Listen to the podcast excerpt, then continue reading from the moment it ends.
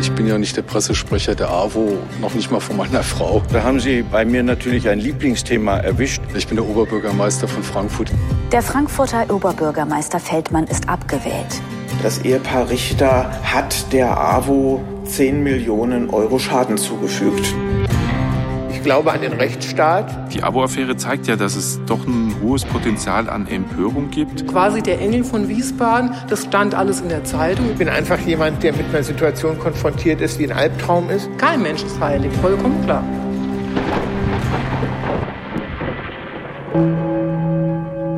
Der Frankfurter Oberbürgermeister Feldmann ist abgewählt. In einem Bürgerentscheid stimmten deutlich mehr als die erforderlichen 152.455 Bürgerinnen und Bürger für seine Abwahl. Der SPD-Politiker steht seit Monaten unter Druck. Gegen ihn läuft auch ein Prozess wegen Korruptionsverdachts.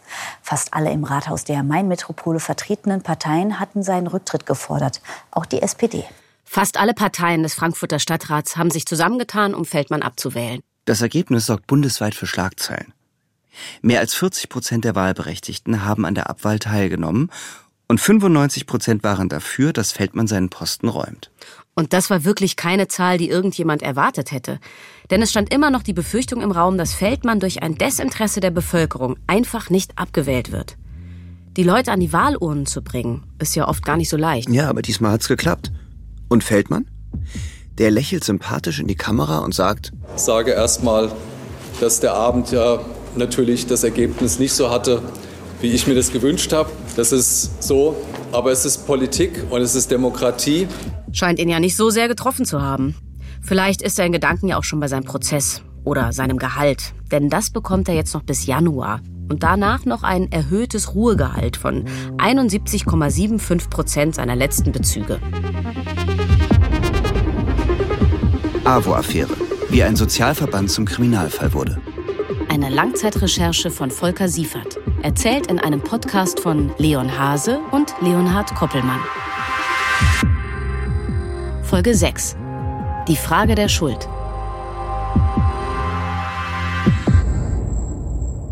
Ihr habt's gehört. Folge 6. Unsere letzte Folge. Jetzt reden wir endlich über Feldmanns Prozess. Wenn ihr aber wissen wollt, was Feldmann eigentlich falsch gemacht hat und welche Vergehen dem AWO-Skandal überhaupt ihren Namen geben, dann hört euch unbedingt die Folgen 1 bis 5 an. Unsere letzte Folge also. Wir schauen aber nicht nur auf Feldmanns Prozess. Wir stellen nochmal die Frage der Schuld und wie die einzelnen in die AWO-Affäre verstrickten Personen mit ihrem Anteil daran umgehen. Lächeln sie die Anklage weg wie Feldmann? Oder bereuen sie wenigstens ein klein bisschen einem Verein, dessen Zweck die Unterstützung von benachteiligten Menschen ist, großen materiellen und einen vielleicht noch größeren Imageschaden verursacht zu haben? Das ist eine Frage, die sich nach großen Skandalen immer stellt. Ob in der Wirtschaft oder der Politik. Wer übernimmt am Ende die Verantwortung? Für die Öffentlichkeit ist das, denke ich, ein wichtiges Zeichen, dass dadurch vielleicht ein Neustart wieder möglich wird. Im Fall Feldmann ist das aber wieder schwer zu beurteilen. Da gab's mal sowas wie ein Eingeständnis, dann ebenso schnell wieder den Rücktritt vom Rücktritt. Aber gehen wir noch mal ein paar Wochen zurück. Es ist der 18. Oktober 2022. Auftakt zu Feldmanns Prozess. Warum sind Sie heute hier? Weil ich es unerträglich finde, dass Herr Feldmann immer noch nicht zurückgetreten ist. Und weil ich der Ansicht bin, er soll sich als Privatmann verteidigen und nicht als, als Amtsträger. Ihr Zuschauer und mal hier zurückzuhalten. Und jetzt noch äh, Sticker zu verteilen, ist schon eine Unverschämtheit. Zeigt aber, dass hier eine Kampagne läuft in Frankfurt und das ist alles andere als anständig. Die Leute, die sie betreiben, erst recht. Das sind Aufnahmen von Volker Siefert. Er war zum Prozessauftakt vorm Gerichtssaal und hat die Stimmung aufgenommen. Der Verlust der Glaubwürdigkeit und Integrität ist unabhängig von Strafverfolgungsmaßnahmen äh, zu sehen in meinen Augen.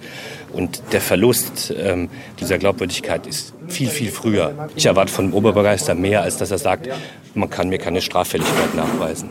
Man muss es politisch machen, dann sind nicht Gericht, hier sind wir vor Gericht. Jeder Briefträger war schon suspendiert bei diesen Vorwürfen. Wohl, wohl. Eine ziemlich aufgeladene Stimmung. Aber wie man dort hört, hat Feldmann durchaus auch noch Fürsprecher. Und dann geht's los. Feldmann betritt das Gericht. Er trägt einen grauen Anzug. Im Verhandlungssaal ist Platz für 29 ZuschauerInnen. Und 29 sind da. Am ersten Prozesstag wurden dann nur die persönlichen Daten des Beklagten und die Anklageschrift verlesen. Peter Feldmann, geboren 1958, zwei Kinder, 6 und 13 Jahre, verheiratet. Aber dann kommt die Anklage bald auf ein gemeinsames Abendessen der Richters mit Feldmann und seiner späteren Frau im März 2014 zu sprechen. Hannelore Richter war damals als Sonderbeauftragte der AWO für den Bezirksverband Frankfurt tätig. Also für den Verband, dem ihr Mann Jürgen Richter vorstand. Bei diesem Essen stellte Feldmann seine neue Lebenspartnerin Sübeide vor und erklärt, dass sie noch Erziehungswissenschaften an der Uni Mainz studiere. Hannelore Richter soll darauf gesagt haben, ach, da haben wir ja unsere neue Dostluk-Leitung. Und das wurde sie dann ja auch. Stimmt. Sübeide Feldmann soll aber bei diesem Treffen vorgeschlagen haben, dass angesichts ihrer nicht vorhandenen Erfahrung eine Freundin, die ebenfalls türkischstämmig ist, die Leitung übernehmen könne. Sie würde dann erstmal nur als Stellvertreterin agieren. Das wiederum habe aber Hannelore Richter abgelehnt. Sie soll ihr stattdessen ein Einstiegsgehalt von 4.500 Euro und einen Dienstwagen versprochen haben. Da kann man natürlich nicht Nein sagen. Tut sie auch nicht. Nur knapp eineinhalb Monate später, im April 2014, reicht Sübeide Feldmann dann bei der AWO in Frankfurt am Main ihre Initiativbewerbung bei der Kita Dostluk ein. Die Anklage behauptet, dass dieses Beschäftigungsverhältnis ein stillschweigendes Übereinkommen beinhaltet, dass Feldmann dafür in seiner Amtsführung die Interessen der AWO wohlwollend berücksichtigt. Bevor sie allerdings ihre Stelle als Leiterin antreten kann, tritt sie ja erst noch das Praktikum in einer anderen AWO-Kita an. Sübeide Feldmann bekommt dafür am 1. November 2014 eine 30-Stunden-Stelle als bezahlte Hospitanz zur Einarbeitung in der Kita Adlerwerke. Im März 2015 endet ihre Hospitanz und dann geht's bald auch schon los. Als Kita-Leiterin. Davor hatte sie bereits den Minijob in einem von der AWO initiierten Verein zur Betreuung von Pflegeheimbewohnern. Peter Feldmann hat nach Bekanntwerden des Skandals rund 6000 Euro für das Gehalt und den Dienstwagen, die seine Frau als Kita-Leiterin erhalten hat, zurückgezahlt. Außerdem rund 13.000 Euro, die seine Frau für den Minijob erhalten hat, ohne dafür tatsächlich zu arbeiten. Immerhin ein Zeichen der Einsicht von ihm, dass was nicht ganz korrekt gelaufen ist. Vielleicht. Aber dass er sich überhaupt in so fragwürdige Jobdeals hat einbinden lassen? Ich meine, wir reden hier von einer Person mit einem wichtigen politischen Amt. Da sollte ja eigentlich schon der Anschein vermieden werden, dass es bei der Beschäftigung seiner Frau zu Mauscheleien mit einem Wohlfahrtsverband kommt, oder nicht? Diese Verflechtungen werden durch die Anklage im Prozess jetzt nochmal deutlicher. In einer SMS schreibt Hannelore Richter im November 2017 an Peter Feldmann, dass sie bereits eine Vielzahl von Personen angesprochen habe. Es wurden bereits 5700 Euro für seinen Wahlkampf eingeworben. Die türkische Gemeinde wolle auch noch spenden. Na, da schlägt das treue AWO-Herz der Hannelore Richter aber richtig für die gute sozialdemokratische Sache. Die Staatsanwaltschaft leitet in ihrer Anklageschrift daraus eher ab, dass diese Zuwendung an eine wohlwollende Amtsausübung von Peter Feldmann geknüpft sein soll. Konkret erwartete Hannelore Richter wohl, dass sich der Angeklagte für die AWO einsetzen würde. Unter anderem bei der Auseinandersetzung um Unregelmäßigkeiten bei den beiden AWO-Flüchtlingsheimen in Frankfurt. Als Beweisdokument wurde eine SMS von Hannelore Richter an Peter Feldmann angeführt.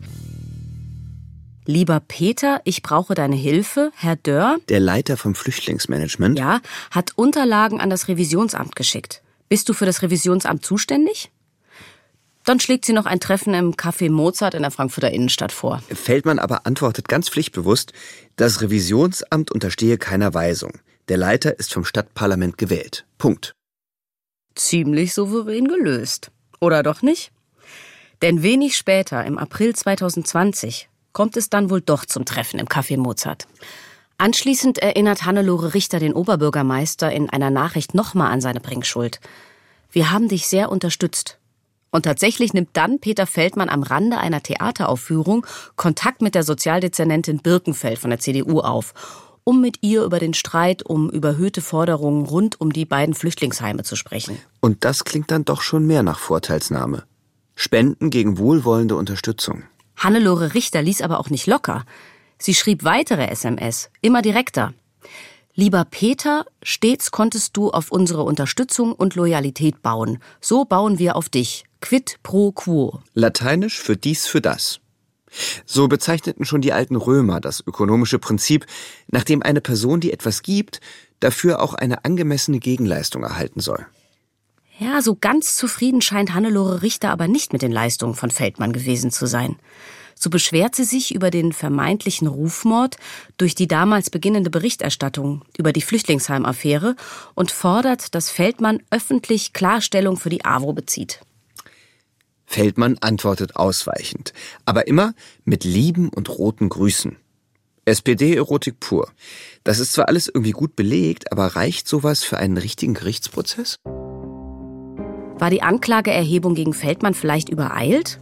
Haben wir Daniel Gräber gefragt, der mit seinen Recherchen für die Frankfurter Neue Presse den AWO-Skandal als erster überhaupt sichtbar gemacht hat. Was Peter Feldmann angeht, ist es, glaube ich, äh, schon wichtig, dass, dass auch die Öffentlichkeit und Wählerschaft äh, schon das Gefühl bekommt, dass jemand auch, ähm, auch zur Verantwortung gezogen wird für, für Fehler, die er äh, begeht. Das verhindert sicherlich nicht, dass ähnliche Figuren wieder an die Macht kommen und ähnliches immer wieder passiert. Aber ich glaube, dass es eine funktionierende Kontrolle durch, durch kritische Journalisten gibt und durch eine Öffentlichkeit, die sich das auch nicht gefallen lässt, ist, glaube ich, schon ein sehr wichtiges Signal. Trotzdem bestand immer eine nicht unerhebliche Chance, dass Feldmanns Verfehlungen am Ende vor Gericht nicht zu einer Verurteilung reichen. Also ich kenne ja sozusagen noch die Beteiligten von damals und kenne auch die Frankfurter Kommunalpolitik von innen aber habe jetzt doch mit zunehmendem Abstand äh, auch die Perspektive eines Nicht-Frankfurters, der von außen da drauf guckt. Und da fragt man sich schon, also gerade jetzt auf die Personalie Feldmann äh, bezogen, warum es überhaupt so lange dauerte, wie, wieso jemand, der offensichtlich, also unabhängig davon, ob es jetzt, ob es jetzt wirklich strafrechtlich äh, für eine Verurteilung reicht oder nicht, aber wie er doch so offensichtlich Teil dieses kriminellen AWO-Klüngels war und ist, wie er sich überhaupt so lange im Amt halten konnte, hat man sich außerhalb von Frankfurt doch eher etwas verwundert gefragt. Für Daniel Gräber ist also schon mal klar, das Gerichtsurteil tut gar nicht so viel zur Sache. Allein schon durch die vielfältigen Verflechtungen mit der AWO, seine Jobs vorher dort, die Besserbezahlung seiner Frau, hätte Feldmann zurücktreten müssen. Paradoxerweise dürfte Hannelore Richters Aussage vor Gericht Feldmann in vielen Punkten entlasten. Auf die Anklage, er soll Spendengelder der AWO angenommen haben, um im Gegenzug die Interesse des Sozialverbands wohlwollend zu berücksichtigen, entgegnete sie als Zeugin, ich zitiere, er hat der AWO nicht das Schwarze unter den Fingernägeln gegeben. Und weiter, wir waren immer Genossen, aber privat waren wir nie Leute, die sich besonders gemocht hätten. Den Rückenwind für ihre schwungvolle Rede vor Gericht gab ihr das Urteil des Frankfurter Arbeitsgerichts vom selben Tag. Von Juni bis November 2022 standen Hannelore und Jürgen Richter zusammen mit drei weiteren Beklagten vor dem Arbeitsgericht, weil die Arbeiterwohlfahrt 1,77 Millionen Euro von ihnen zurückforderte. In dem Prozess ging es um zu hohe Gehälter und Honorare sowie den Verlust der Gemeinnützigkeit, durch den die AWO Hunderttausende Euro Steuern nachzahlen musste. Und wie ging der Prozess aus? Mit dieser Klage ist die AWO gegen die Richters gescheitert. Auf dem Weg zu ihrer Zeugenaussage im Feldmann-Prozess spricht Volker Siefert sie an. Und tatsächlich bricht sie ihr bis dahin schon drei Jahre währendes Schweigen gegenüber der Öffentlichkeit. Also für mich ist vollkommen klar, dass es ähm, über 1000 Zeugen gibt, die ähm, darlegen können, ähm, wie viel und wie gut ich für die Arbeiterwohlfahrt gearbeitet habe. Ähm, es ist für mich ganz schlimm, dass äh, mit der Arbeiterwohlfahrt, die für mich ein wunderbarer, traditionsreicher Verband ist, wo ich heute auch noch Mitglied bin, äh, in diesem Fahrwasser nun im Augenblick ist. Meine Schuld daran kann, vermag ich nicht zu erkennen. Also ich ähm, bin sehr erstaunt darüber, dass heute ein Rechtsanwalt sich wirklich hinsetzt oder hinstellt und sagt, ich hätte dort nichts geleistet. Ich habe teilweise am Tag 14 ähm, Stunden dort gearbeitet. Ich habe am Wochenende gearbeitet. Es war mir eine Freude. Ich habe mein Leben lang bei der Arbeit der Wohlfahrt verbracht, 40 Jahre ehrenamtlich, 37 Jahre hauptamtlich. Überlegen Sie sich das mal. Vielleicht ist ja genau das das Problem. Wenn sie so lange schalten und walten kann, verliert sie irgendwann das Maß und betrachtet dann vielleicht alles als ihren Besitz. Hören wir mal weiter. Ich fühle mich äußerst ungerecht behandelt, auch in meiner ganzen Familie. Und ähm, ich habe in meinem Leben viele Fehler gemacht. Wir sind alle fehlsame Menschen. Da bin ich sicher nicht die Einzige. Aber ich denke, ich habe auch sehr, sehr vielen Menschen unheimlich geholfen. Das weiß jeder in Wiesbaden, das wusste jeder in der Stadt. Alle Politiker haben Menschen zu mir geschickt, ähm, alle, ähm, ich sag mal, Funktionäre oder andere haben Leute zu mir geschickt, die in Wohnungsnot waren, die keine Arbeit hatten, die kein Geld hatten, ihre Gasrechnung zu bezahlen etc. Wenn niemand mehr helfen konnte, kein Amt, keine Stiftung etc., dann war in Wiesbaden der Spruch, geh zu Hannelore Richter, dort bekommst du geholfen. Irgendwie niedlich. Da bekommst du geholfen. Aber eben nicht bei der AWO, sondern explizit bei Hannelore Richter. So als würde sie Geld aus ihrer Privatschatulle verteilen. Und auch der Kurier und die verschiedensten Redakteure haben über mein Wirken dort auch, das äh, war zu meinem 60. Geburtstag, dass ich Menschen geholfen habe. Äh, in finanzieller Art, in persönlicher Art etc. Also quasi der Engel von Wiesbaden, das stand alles in der Zeitung. Insofern ist es nichts, was ich mir ausgedacht habe, um mich als Heilige darzustellen, die ich natürlich nicht bin. Kein Mensch ist heilig, vollkommen klar. Dass es für mich sehr unangenehm ist und dass ich mir meine Rente anders vorgestellt habe, das können Sie sich sicher vorstellen. Der Engel von Wiesbaden. Also alles am Ende nur üble Nachrede und ein böser Komplott der Medien? Auf jeden Fall erstmal wieder keine Spur von Einsicht. Und was ist mit Jürgen Richter? Der bereitet sich auf seinen großen Prozess vor. Denn seit August 2022 führt die Staatsanwaltschaft Frankfurt gegen vier Personen, darunter Hannelore und Jürgen Richter, eine weitere Anklage. Dem Beschuldigten wird vorgeworfen, in den Jahren 2016 bis 2018 gegenüber der Stadt Frankfurt überhöhte Rechnungen für den Betrieb von zwei Flüchtlingsunterkünften geltend gemacht zu haben Dadurch soll ein Schaden von mehr als 2,6 Millionen Euro entstanden sein, so die Ermittler. Sie rechnen vor, dass die AWO-Verantwortlichen zum Beispiel nicht vorhandenes Personal in den Flüchtlingsheimen abgerechnet haben sollen. Und was sagen die Richters dazu? Laut ihrem Anwalt ist der von den Ermittlern berechnete Schaden von 2,6 Millionen Euro nicht nachvollziehbar. Die Staatsanwälte hätten bei ihrer Rechnung zwei fundamentale Fehler gemacht. Sie hätten bei der Berechnung des Schadens nur die genutzten Kapazitäten in den Flüchtlingsheimen berücksichtigt. Tatsächlich sei aber zwischen der Stadt und der AWO vereinbart gewesen, dass die vorgehaltenen Kapazitäten bezahlt werden. Und daraus folge, wenn feste Budgets vereinbart wurden, dann kann es auch keinen Betrug geben. Denn wer ein Budget bekommt, dem könne man am Ende nicht vorwerfen, dass er angeblich falsche Abrechnungen gemacht habe. Moment mal, also die AWO bietet eine Unterbringung von, sagen wir mal, 100 Geflüchteten an. Aber nur 30 werden tatsächlich dort untergebracht. Die Stadt soll aber sämtliche Kosten für 100 bezahlen, weil die Kapazität nun mal so vorgehalten wurde. Aber da muss man sich doch auch fragen, wer von der Stadt Frankfurt so einen Vertrag abschließt. Das ist es ja eben. Da es mit Ausnahme der Aufhebungsvereinbarung keine schriftlichen Verträge gibt, ist ein breiter Bewertungsspielraum eröffnet erklärte Hannelore Richters Anwalt Bernhard Lorenz.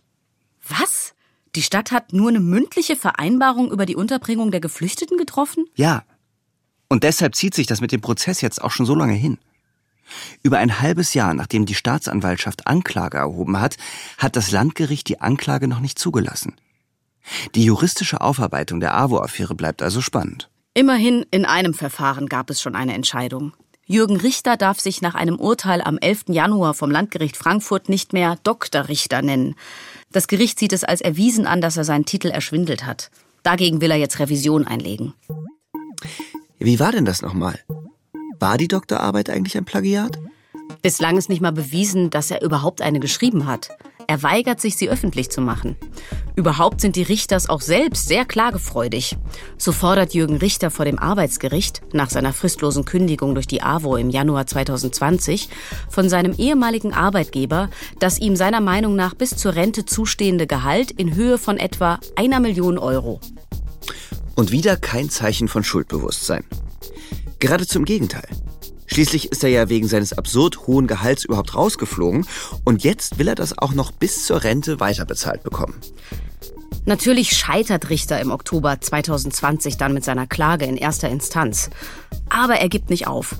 In einem Revisionsverfahren bestätigt das Landesarbeitsgericht im Juni 2021 in zweiter Instanz die fristlose Kündigung und erklärt eine weitere Berufung gegen das Urteil für ausgeschlossen.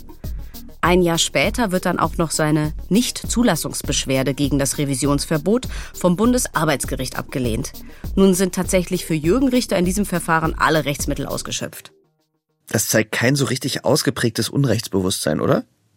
Dazu äußerte sich auch Petra Rossbrei. Nochmal zur Erinnerung, Rossbrei ist Juristin und war lange im Management des Flughafenbetreibers Fraport aktiv. 2020 übernahm sie ehrenamtlich den Vorsitz des Frankfurter AWO-Präsidiums. Hannelore Richter sieht sich ja als Engel von Wiesbaden. Dazu Frau Rossbrei? Das passiert ja häufig, dass Selbstbild und Fremdbild sehr weit auseinander äh, klaffen.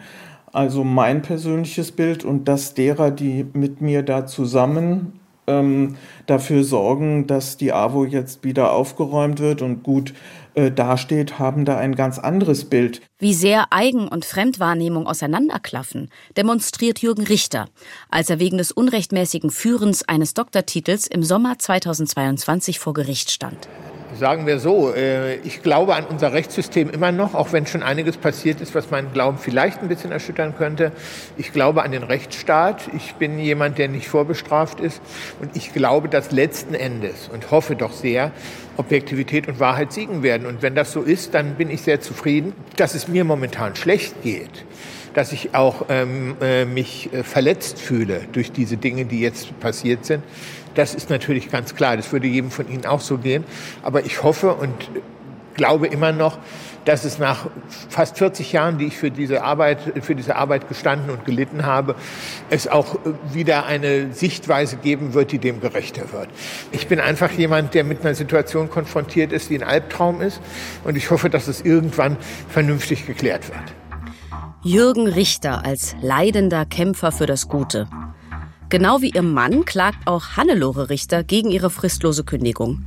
Mit Blick auf die möglichen finanziellen Nachforderungen verlangt ihr Rechtsanwalt, potenzielle Ansprüche von Hannelore Richter im zeitgleich eingeleiteten AWO-Insolvenzverfahren abzusichern. Okay, wenn ich das richtig verstehe, dann musste die neue Führung der AWO Wiesbaden, nachdem sie den Laden von Hannelore Richter übernommen hat, erstmal Insolvenz anmelden. Und dann stellt sich die ehemalige Geschäftsführerin hin und möchte aus der Insolvenzmasse vorrangig ihre Gehaltsansprüche entgolten haben. Hannelore Richter verliert den Prozess gegen den Insolvenzsachwalter vor dem Arbeitsgericht Wiesbaden und soll jetzt stattdessen 746.802 Euro zurückzahlen. Sehr zu ihrer Empörung. Empört könnte man eher über die Unverschämtheit ihrer Nachforderungen sein. Der neue Vorstandsvorsitzende der AWO Frankfurt, Steffen Krollmann, beschreibt hier, wie er das System der ehemaligen AWO-Führung sieht. Da sind private Reisen finanziert worden. Da hat man seine Geburtstagsfeier von der AWO bezahlen lassen. Da hat man ein Fahrzeug, was der Sohn gefahren hat äh, und der das gerne wechseln wollte, einfach mal schnell der AWO in Frankfurt verkauft, äh, um es möglich zu machen. Hat gewusst, dass der Wagen mehrfacher Unfallschäden hat. Ich bin mir relativ sicher, äh, dass wir noch auf das eine oder andere stoßen werden im Laufe der Zeit, was uns heute noch nicht klar ist. Wenn das alles stimmt, dann bin ich wirklich sprachlos ob dieser vollkommenen Uneinsichtigkeit in das eigene Fehlverhalten. Dann nimmt man einen Laden nach Strich und Faden aus und glaubt nachher noch, das gehöre sich so. Sowas wie das Eingeständnis eines Fehlers gab es von Hannelore Richter dann aber im Prozess gegen Ex-OB Feldmann. Sie habe schlicht vergessen, den Vertrag eines Minijobs von Sübeide Feldmann zu beenden, den diese zusätzlich noch bei einem von der AWO Wiesbaden initiierten Verein hatte. Hups. Womit wir wieder beim Prozess von Peter Feldmann wären. Genau. Tag 2. Wieder 29 ZuschauerInnen, Stimmung gespannt wie im Kino. Und die ZuschauerInnen bekamen dann schlüpfrige Details geboten. Einen Blick unter die Bettdecke, im wahrsten Sinne des Wortes. Feldmann lockerer als an Tag 1, dunkler Anzug, weißes Hemd, rostbraune Krawatte. Beim Setzen lächelt er in das Publikum, wirkt konzentriert beim Zuhören des Vortrags seines Verteidigers, der über zwei Stunden mehr als 50 Seiten Erklärung vorliest. Es geht um Feldmanns Beziehung. Die seien nach Feldmanns Darstellung von Höhen und Tiefen geprägt gewesen und keine dauerhafte Lebensgemeinschaft. Damit zieht sein Anwalt darauf ab, dass Feldmann über die Arrangements mit der AWO nicht informiert war, dass dies eine spezielle Regelung zwischen Frau Feldmann und Frau Richter war. Deshalb habe die Staatsanwaltschaft keine Beweise für eine Unrechtsvereinbarung zwischen Richters und Feldmann, die ein tatsächliches Einwirken von Feldmann auf die Verwaltungsentscheidungen beweisen können. Und so geht es in Feldmanns Einlassung eine ganze Weile weiter um die Höhen und Tiefen seiner Beziehung mit Sübeide Feldmann. Ein Drama. Bis hin zur Behauptung, zum Zeitpunkt der Eröffnung der Kita Dostluk seien sie eigentlich getrennt gewesen. Die Schilderungen werden intimer und drastischer, wie sehr die beiden sich schon auseinandergelebt hatten. Und dann übertrifft sich Feldmann noch einmal selbst und fügt seiner von kommunikativen Katastrophen geprägten Karriere noch einen weiteren traurigen Höhepunkt hinzu. Er lässt durch seinen Anwalt erklären, dass die Heirat mit Zubeide Temisel nur aufgrund einer von ihm ungewollten Schwangerschaft erfolgt sei. Er habe eine Abtreibung gewollt, sich damit aber bei seiner späteren Frau nicht durchsetzen können. Das war dann der absolute Tiefpunkt des zweiten Prozesstags und führte auch wieder zu großer Berichterstattung. Und Feldmann? Ja, der entschuldigt sich umgehend abends bei seiner sechsjährigen Tochter auf Facebook. Ich liebe dich und habe nicht einen Tag bereut, mich in einer schwierigen Lebenssituation für dich und für meine Verantwortung als Vater entschieden zu haben. Ja, also hoffentlich hat sie das gesehen und ihm dann vielleicht sogar noch ein Like dagelassen. Feldmanns sonstige Einlassung kann man wie folgt zusammenfassen. Er hat von allem fast nichts gewusst. So behaupten seine Anwälte am zweiten Prozesstag, dass er in die Bedingungen der Anstellung seiner Frau nicht eingeweiht gewesen sei. Und beim Dienstwagen sei er davon ausgegangen, dass der bei ihrer Stellung durchaus angemessen sei. Aber dann gab's ja noch diesen Minijob im Robert-Kreckel-Haus. Dort hatte Sübeide Geld über einen Hilfsverein des Pflegeheims bekommen. Als Feldmann davon erfährt, fordert er von ihr, dass sie das Geld zurückzahlt. Ja, aber Sübeide sagt nö und kriegt darüber einen ihrer schrecklichen Wutanfälle. Aber Feldmann hatte dann keine Zeit gehabt, sich weiter damit zu beschäftigen. Er ist ja Politiker und muss gerade Wahlkampf machen. Ja, doch dann steht in der Anklage noch dieses gemeinsame Abendessen mit den Richters 2014. Was da besprochen wurde, hat er aber leider vergessen. Wohl erinnert er sich, dass sie an getrennten Tischen gegessen hätten, Männer und Frauen. Also das stelle ich mir schon komisch vor. Man sitzt zusammen im Restaurant, ist zu viert verabredet und dann sagt man der Bedienung, wir hätten gern zwei Tische, möglichst außer Hörweite. Peter und Jürgen wollen in gemeinsamen Jugenderinnerungen geschwelgt haben. Also erinnert er sich doch noch an etwas. Und ach ja, äh, Hannelore Richter sei von Sübeide begeistert gewesen. Die Anklage hält Feldmann vor, dass es bei dem Treffen eigentlich um einen suspendierten Mitarbeiter der AWO gegangen sei, den er zurück ins Amt hätte holen sollen. Die Verteidigung zieht sich auf den Standpunkt zurück, dass Feldmann als OB eh kaum Einflussmöglichkeiten habe. Und in diesem Fall, in dem er hätte wohl Einfluss nehmen können, dann aber nicht zum Vorteil der AWO aktiv geworden sei. Das demonstriert ein wenig die Problematik solcher Verfahren. Wenn man die Beteiligten nicht dabei erwischt, wie sie gerade in die Kasse greifen, dann steht Behauptung gegen Behauptung. Und selbst wenn alles mehr als dubios aussieht, es lässt sich nichts beweisen. Und da fährt die Verteidigung dann auch mit ihrer Strategie fort, darzustellen, dass die Ehepartner gar keine Partner waren und Freunde keine Freunde, wie im Verhältnis der Feldmanns und der Richters. Die seien immer herablassend zu Feldmann gewesen. Insbesondere Hannelore Richter. Er hätte ihre unliebsame Seite kennengelernt, als er selbst bei der AWO unter ihr gearbeitet hat. Das Bild bestätigt Hannelore dann tatsächlich am dritten Prozesstag. Aber dann gibt es noch den Besuch einer Theaterpremiere, bei der Feldmann die Sozialdezernentin Birkenfeld anspricht. Da ging es ja um den Streit der AWO mit dem Sozialdezernat Frankfurt, wegen der überhöhten Forderungen im Rahmen der beiden Flüchtlingsheime. Dazu lässt Feldmann erklären, dass das ja alles schon vorher geregelt gewesen sei, da die AWO sich bereits mit Frau Birkenfeld geeinigt habe. Und die Spendenwerbung von Hannelore Richter? Die Verteidigung erklärt dazu, Hannelore Richter habe in eigenem Namen Leute angesprochen. Und es sei davon auszugehen, dass sie das als SPD-Mitglied und nicht in ihrer Funktion bei der AWO getan habe. Die Spenden seien ganz legal über den SPD-Ortsvorstand abgewickelt worden. Es habe offizielle Spendenquittungen gegeben. Dann verweisen Feldmanns Anwälte noch auf eine Textnachricht. Ich weiß, dass ich keine Dankbarkeit zu erwarten habe, das habe ich mittlerweile verstanden. Und in der Interpretation der Verteidigung ist Dankbarkeit allenfalls eine Hoffnung, dass sich Feldmann aus freien Stücken wohlgesonnen zeigen könnte. Daraus sei keine Verbindlichkeit abzuleiten und vor allem keine Vorteilsnahme. Wow.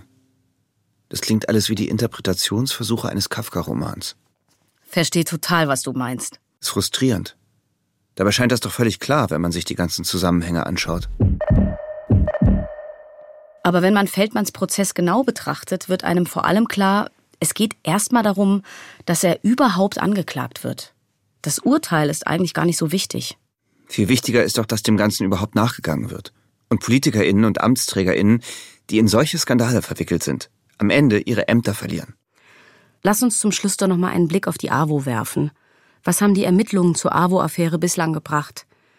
Journalistin Birgit Emnet hat für den Wiesbadener Kurier zur AWO Wiesbaden recherchiert, dafür mit vielen Whistleblowern gesprochen und schließlich das Stolpern von Kommunalpolitikern über ihre Verstrickung mit der AWO erlebt. Was ist Ihr Resümee zu den Machenschaften der früheren AWO-Führung? Es ist schon ernüchternd, dass es so viele Jahre gut gehen konnte und es ist äh, fraglich, ob es nicht auch in anderen Wohlfahrtsverbänden oder ähnlichen Institutionen die bei denen halt hm, Profis, nämlich das Management, die Geschäftsführung von Amateuren kontrolliert wird, ob es da nicht ähnlich zugehen kann und könnte. Und andere Skandale zeigen das ja, die quasi fast parallel aufgepoppt sind, äh, gerade was die AWO betrifft, in Mecklenburg-Vorpommern und in Thüringen. Ähm, das zeigt ja eigentlich, dass das ein Einfallstor ist für eine gewisse kriminelle Energie. Und genau dieses Einfallstor will Frau Rossbrei, jetzt im Vorstand der AWO Frankfurt, fest verschließen. Sie antwortet auf die Frage, wie konnte es dort so weit kommen und wie man jetzt damit umgeht. Ja, einmal war es leider so, dass die eingesetzten Kontrollgremien ihre Aufgabe leider nicht wahrgenommen haben, sondern eben in blindem Vertrauen das abgesegnet haben, was Jürgen Richter und äh, seine Vertrauten ähm, hier getan haben und auch nicht kritisch nachgefragt haben, beziehungsweise wenn einmal kritisch nachgefragt wurde, dann ähm, wurden diese kritischen Nachfragen abgebügelt. Es herrschte ein Grundsatz des blinden Vertrauens. Auf der anderen Seite gab es auch eine Atmosphäre der Angst und des Misstrauens, so dass die wenigen, die dann gemerkt haben, nein, so kann das nicht weitergehen, so kann ein Sozialverband nicht geführt werden, sich nicht anders zu helfen wussten, als mit Hilfe von anonymen Anzeigen an Staatsanwaltschaft und Presse auf diese Missstände aufmerksam zu machen. Nach all dem, was wir in unserem True Crime Podcast zutage gefördert haben, ist ein Prozess mit seinen Wortklaubereien am Ende schon ziemlich ernüchternd. Mm, das stimmt. Man muss aber bedenken, dass ja auch gleichzeitig noch viele weitere Verfahren gegen Beteiligte des Skandals angestrengt werden oder schon laufen. Es passiert gerichtlich noch ziemlich viel in dem AWO-Skandal. Würdest du jetzt eigentlich immer noch behaupten, dass Prozess und Abwahl Feldmanns nur wegen der Fußballaffäre passiert sind? Hm, also die ganze Nummer mit und um die AWO ist schon eine Sache für sich. Und ich würde jetzt immer noch behaupten, Feldmann habe viel falsch gemacht. Grundsätzlich aber sind die Richters und ihre Helfer für mich moralisch hauptverantwortlich für den Abgrund, in den die AWO in Frankfurt und Wiesbaden geraten ist. Wenn man sich Maskendeals und Skandale in anderen Parteien anschaut, dann ist das, was sich Feldmann strafrechtlich zu Schulden hat kommen lassen, eher ganz übersichtlich. Ja, und deshalb ist es schon ziemlich bemerkenswert, wie sehr die BürgerInnen der Stadt Frankfurt dann doch die Schnauze voll hatten von ihrem OB. Und da kommt für mich dann tatsächlich wieder der Pokal mit ins Spiel. So spricht es ja auch aus jedem Artikel über Feldmann heraus. Da steht dann meist Feldmann vor Gericht in der Überschrift und dann wird sein sexistischer Spruch im Flieger zitiert, der Griff nach dem Europapokal erwähnt und ganz am Schluss des Artikels geht es auch noch mal kurz darum, dass er wegen Korruption angeklagt ist. Dabei ist das doch eigentlich das, was uns am meisten interessieren müsste. Naja, Wirtschaftskriminalität ist halt irgendwie unsexy. Also nicht so sensationsheischend. Vor einem Mörder gruseln wir uns natürlich mehr. Aber Korruption und Vorteilsnahme von Amtsträgern können dafür sorgen, dass wir das Vertrauen in Politiker und staatliche Institutionen verlieren.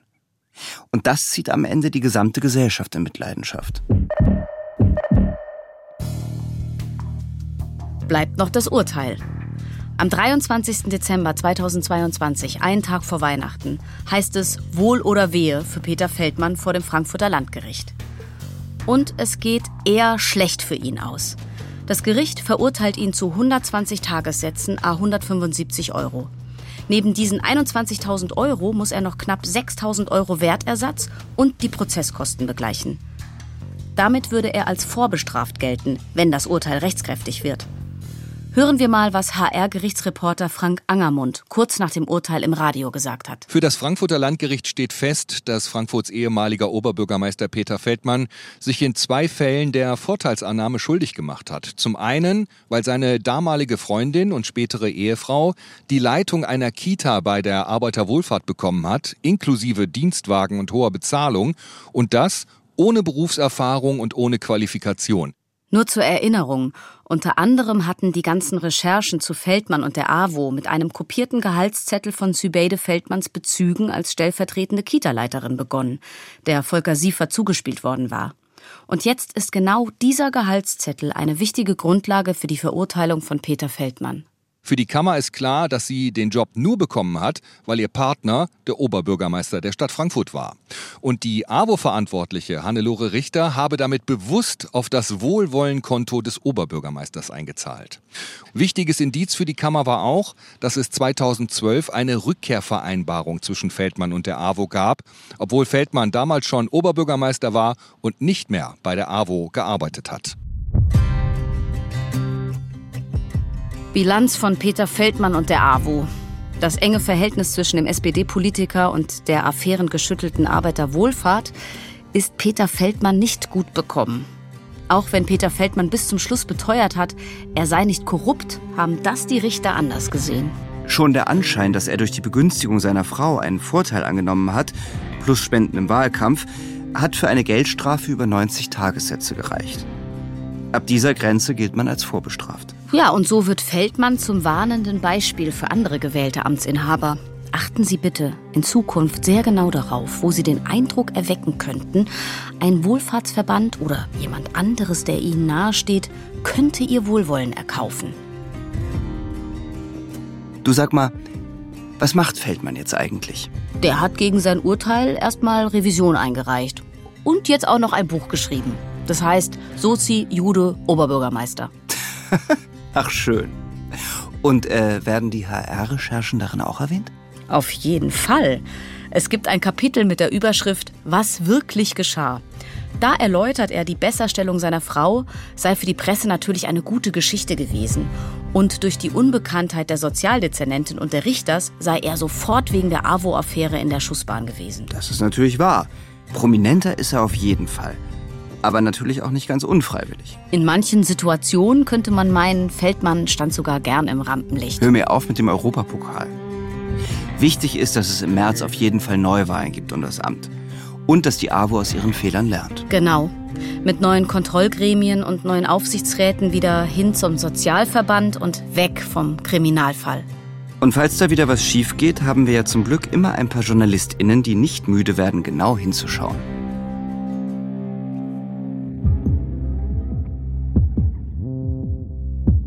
Das war unsere letzte Folge. Wir hoffen, unser Podcast hat euch gefallen. Tschüss.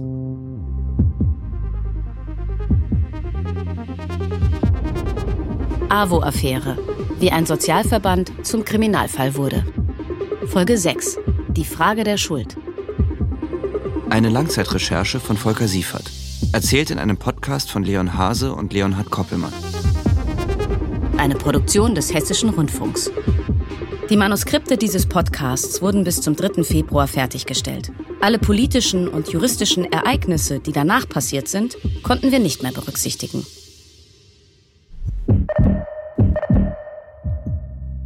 Recherche Volker Siefert und Daniel Majitsch. Gesprochen von Annika Baumann und Patrick Güldenberg. Nachrichtensprecherin Stefanie Nopper. Regie Leon Hase. Redaktion Daniela Klein. Gesamtverantwortung Wolfhard Kahler und Eberhard Nembach. Sound Tom Löffler, Helfried Wildenhain und Felix Gumper. Grafik Cornelia Birk und Sibylle Ring. Ton und Technik Josuel Teegarten. Distribution Caroline Mann. Und ganz besonderen Dank an das Faktencheck-Team und die Juristin Annalena Gauli vom Hessischen Rundfunk. In der ARD Audiothek gibt es außerdem Verurteilt, den Gerichtspodcast mit Heike Borufka und Basti Red.